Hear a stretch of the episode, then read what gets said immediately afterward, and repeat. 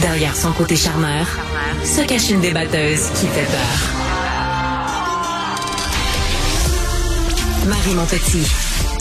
La présence croissante de la xylazine sur le marché illicite aggrave encore plus la crise des opioïdes. À quel point devons-nous nous en faire avec cette drogue. On en discute avec Sybelle Olivier, journaliste à la recherche chez Cube. Allô, Salut Marie. Ben, il faut s'en faire, oui. Ben oui, je, pense que c'est ça. Poser la question, c'est y répondre. Hein? Voilà, c'est ça. Euh, question, euh, on n'avait pas besoin vraiment de savoir. On était déjà au courant de la réponse. faut s'en faire beaucoup.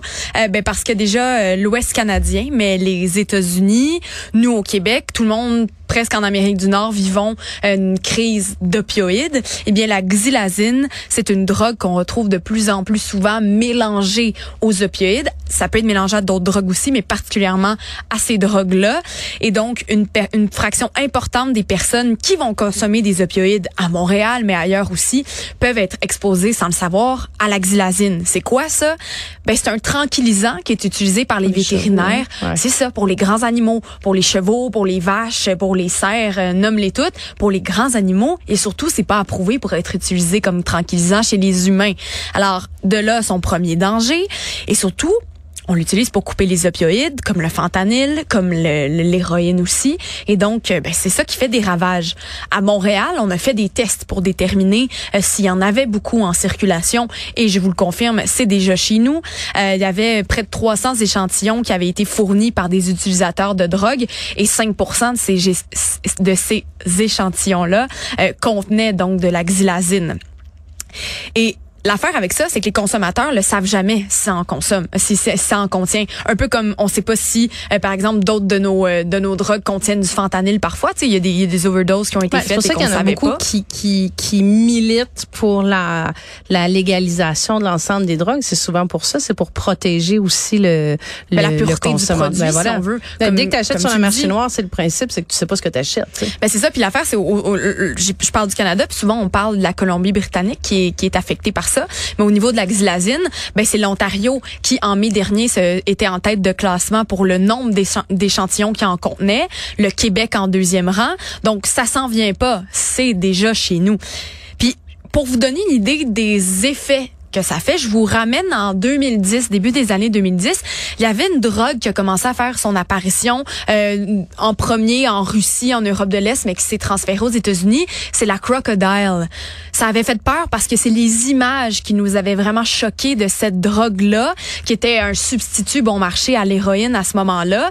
Et en fait, euh, ça causait des problèmes sur la peau, des morceaux de peau en lambeaux, euh, plein de trous noirs qui se faisaient, des morceaux de peau qui étaient ben la xylazine, ça cause la même chose. C'est le genre de drogue zombie qu'on appelle et qui cause donc des dommages physiques énormes. Et son nom de rue, c'est la Trank. C'est comme ça que je vais l'appeler pour le reste de, de, la chronique, pour tranquillisant. Euh, donc ça, ça vient de là. Les États-Unis, eux, euh, en souffrent énormément, beaucoup plus que nous présentement. Donc euh, depuis 2019, les décès sont passés de 3 à 11 Donc 11% des décès causés à cause de la xylazine, mais principalement à cause aussi des opioïdes comme tels, mais qui en contenaient toujours de cette drogue-là. Donc, si vous tapez dans dans X, dans TikTok, le, mot trank, vous allez voir toutes sortes de vidéos qui font vraiment peur, Marie, qui ont l'air tout droit sorties d'un film de zombie parce que c'est vraiment ça qui se passe. En fait, c'est tellement puissant comme drogue que les gens deviennent dans un état second. Premièrement, ça dure beaucoup plus longtemps aussi que euh, le fentanyl ou que l'héroïne. Ça dure, au lieu de durer une à deux heures, ben ça dure de deux à quatre heures, de quatre à cinq heures parfois même. Alors, c'est long pour être dans un état comme ça. Mais est-ce qu'on sait si les gens cherchent ça comme effet volontairement ou c'est tout le temps ajouté parce qu'il doit avoir une raison pour laquelle c'est ajouté aussi, tu sais, ou c'est tout le temps ajouté puis le consommateur le ben sait pas. Non, c'est ça. souvent les consommateurs le savent pas. Euh, mais par contre, une fois que tu en prends, ben t'es addict directement tellement que c'est puissant. Après ça, les effets recherchés, c'est sûr que quand on te propose un produit euh, qu'on te dit qu'il va être plus fort et qui va durer plus mm. longtemps, souvent ça peut être vendeur comme ça.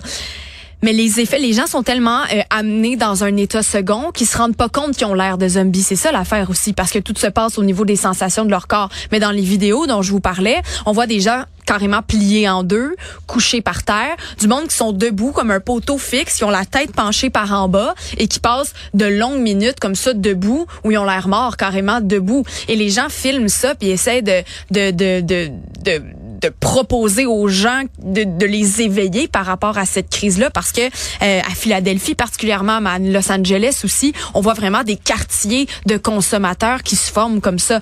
Donc, ça fait peur à voir. Mais comme je l'ai dit aussi, bon, c'est des, c'est, c'est, c'est, euh, c'est sur la peau que c'est dégueulasse là en même temps. Et bon, ça c'est aux États-Unis. La Maison Blanche a déjà émis un communiqué dans les derniers mois pour euh, mettre un plan en marche pour arrêter la propagation de la xylazine parce que ça, ça vient des importations.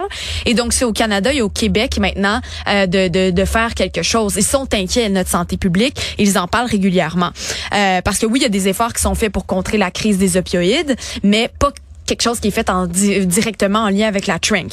Donc, tu l'as posé la question à quel point c'est inquiétant? Mais le problème principal, c'est que ça décuple les chances de faire une overdose. Mm. Et les overdoses, souvent, bon, en, résultent en une mort évidente. Et au Canada, c'est 20 personnes par jour qui meurent en lien avec une surdose d'opioïdes. Donc, quand on sait que ça, ça décuple les, les chances, ben la santé publique est vraiment inquiète de voir ces gens-là arriver en masse, euh, donc dans nos hôpitaux. Ensuite de ça, deuxième problème, ben c'est que la naloxone qu'on administre habituellement aux gens en overdose, ça fonctionne pas sur les gens qui ont consommé un produit coupé avec la trank parce que euh, c'est pas fait pour ça, ça n'agit pas sur le corps de la même façon.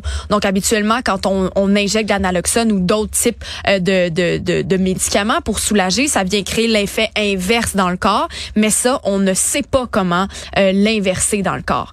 Puis ça c'est si tu as la chance que ton docteur se rende compte que tu souffres de ça parce que les gens arrivent puis souvent mais les médecins savent pas que la personne est intoxiquée avec ça. Donc ça ça l'ajoute au problème.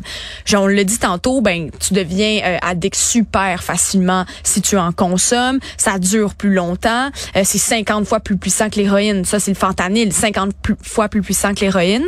Euh, mais si en plus tu le coupes avec ça, ben c'est encore pire. Fait que tu vois, ça devient comme un problème qui est difficile à résoudre. Puis euh, comme je l'ai dit, ben le traitement est compliqué. On sait pas qu'est-ce qui se passe. On sait pas comment donc aider les gens qui se présentent. Alors nos, nos notre santé publique est inquiète. Dernier problème que je vois avec ça, ben c'est une question de sécurité publique parce que je vous ai parlé des vidéos. Ces gens-là sont dans une zone complètement inatteignable au niveau de la présence humaine et euh, peuvent facilement se mettre en danger, mhm. causer des accidents. Il n'y a plus de contact avec la réalité. Pas du tout. Mhm. Causer des accidents, se faire rentrer dedans par une voiture, par exemple, aussi, ça, ça peut être des problèmes qu'on voit. Puis tu me, tu me disais tantôt, est-ce que les gens euh, recherchent les effets? Est-ce que c'est parce que ça coûte moins cher? Tout ça, un peu de tout. Mais pour les fabricants de cette drogue-là, c'est super cheap de faire venir de la xylazine. On peut en commander d'Internet parce que c'est un produit qui est légal pour aussi peu que 6 dollars le kilo. Alors là, les, les Américains, euh, l'administration américaine de lutte contre les drogues dit qu'elle commence à voir des bateaux arriver avec des, des, des centaines de kilos de trank, ce qu'ils ont jamais vu avant aux États-Unis. Donc c'est ça que eux vont commencer à tenter de réguler le plus possible euh, pour que ça soit de moins en moins répandu à travers les États-Unis. Euh, presque l'entièreté des États-Unis ont, ont réalisé qu'il y avait la trank sur leur territoire. Donc c'est assez grave. Mais euh, je vous ramène à Montréal pour vous expliquer un petit peu notre vision, en fait, de la crise des opioïdes. Euh, au début du mois de juillet, ben, la directrice euh, de l'organisme Spec de rue, on leur parle souvent, ces mhm. gens-là, elle s'appelle Annie Aubertin. Ben, elle a dit que maintenant, est en train de gérer une à deux surdoses d'opioïdes par jour, alors qu'avant, c'était ça qu'on voyait par semaine. Même chose du côté de Cactus Montréal. Donc, c'est pour vous dire que c'est déjà présent. Euh, il y a ensuite un problème aussi au niveau euh, des, des, des, ressources médicales qui se retrouvent dans les centres de, de consommation supervisés. Parce que là, étant donné qu'on voit plus de surdoses, bon, on a besoin de plus de personnel médical qui vont qui peuvent nous aider dans ces situations-là. Ben là, il manque de monde là aussi, euh, manque de financement à ce niveau-là. Donc, c'est des problèmes qu'on voit ici. Euh, ensuite de ça, avant, bon, pour vous donner une autre statistique, en 2019 et 2020, on voyait environ là, 9, euh, interventions par jour en lien avec des, euh, des surdoses dans les sites de consommation. Ben, euh, pardon, je, je, recommence ma statistique, je suis pas sûre, je l'ai dit comme faux. 9 par mois entre 2019 et 2020, puis maintenant c'est 49 par mois depuis 2022. Donc vous voyez à quel point ça a augmenté. Donc on a besoin de ressources, on a besoin d'argent. Alors qu'est-ce qu'on va faire chez nous, Marie, pour arriver à contrer ça? Qu'est-ce qu'on peut faire? Ben les analyses en laboratoire. Ça, c'est certain que ça va devoir être euh, décuplé, ça aussi, parce qu'on doit voir à quel point c'est présent sur le territoire, euh, quel type de drogue aussi contiennent euh, de la trank ou d'autres dérivés un peu dégueulasses de toutes sortes de médicaments. Alors, en faire plus, ça, c'est certain. aussi, savoir que les petites bandelettes qu'on peut retrouver un peu en vente libre partout, c'est vraiment pas assez pour détecter ce genre de drogue-là. faut savoir, donc, c'est ça, à quel point ça circule. puis finalement, ben, ça va être de, de, de d'établir plus de tests qui vont, c'est sûr, apporter plus de coûts. Alors, est-ce que le gouvernement est prêt à mettre encore plus d'argent là-dessus? Euh, ou est-ce qu'on se dit, bon, ben, euh, on laisse un peu les gens à leur compte avec la drogue qui arrive sur le territoire? Je pense pas que c'est le but du gouvernement. On en parle souvent, mais ça reste qu'on a besoin d'argent. Euh, tu sais, je vous ai parlé de deux organismes tantôt, Cactus, Spectre de rue. Ben, il y en a deux autres, Dopamine puis l'Anonyme, qui ont reçu, ben, qui vont recevoir des montants de 300 000 dollars chacun pour justement aider à cette situation-là. Mais ils l'ont dit, c'est pas suffisant. Alors, à quel point on va devoir injecter l'argent de là-dedans? Euh, quelles quelle, normes on, va devoir mettre en place pour éviter que des coupures comme ça avec la Trank arrivent et nous assiègent ici? Ben, c'est ce qu'on se demande euh, là-dessus. Alors, euh, ça fait peur, Marie, ces drogues qui nous attaquent. Ben oui, parce qu'on est dans une, clairement, on est dans une grosse crise des opioïdes depuis, depuis un moment. Puis, ce que tu me dis, c'est que ça s'améliorera probablement pas parce qu'il y a toujours des nouveaux nouveaux éléments qui s'ajoutent, mhm. euh, qui s'ajoutent. C'est très préoccupant en termes de santé publique. Euh, tout, à fait. Ouais. Sybelle Olivier, journaliste à la recherche chez Cube. Merci beaucoup.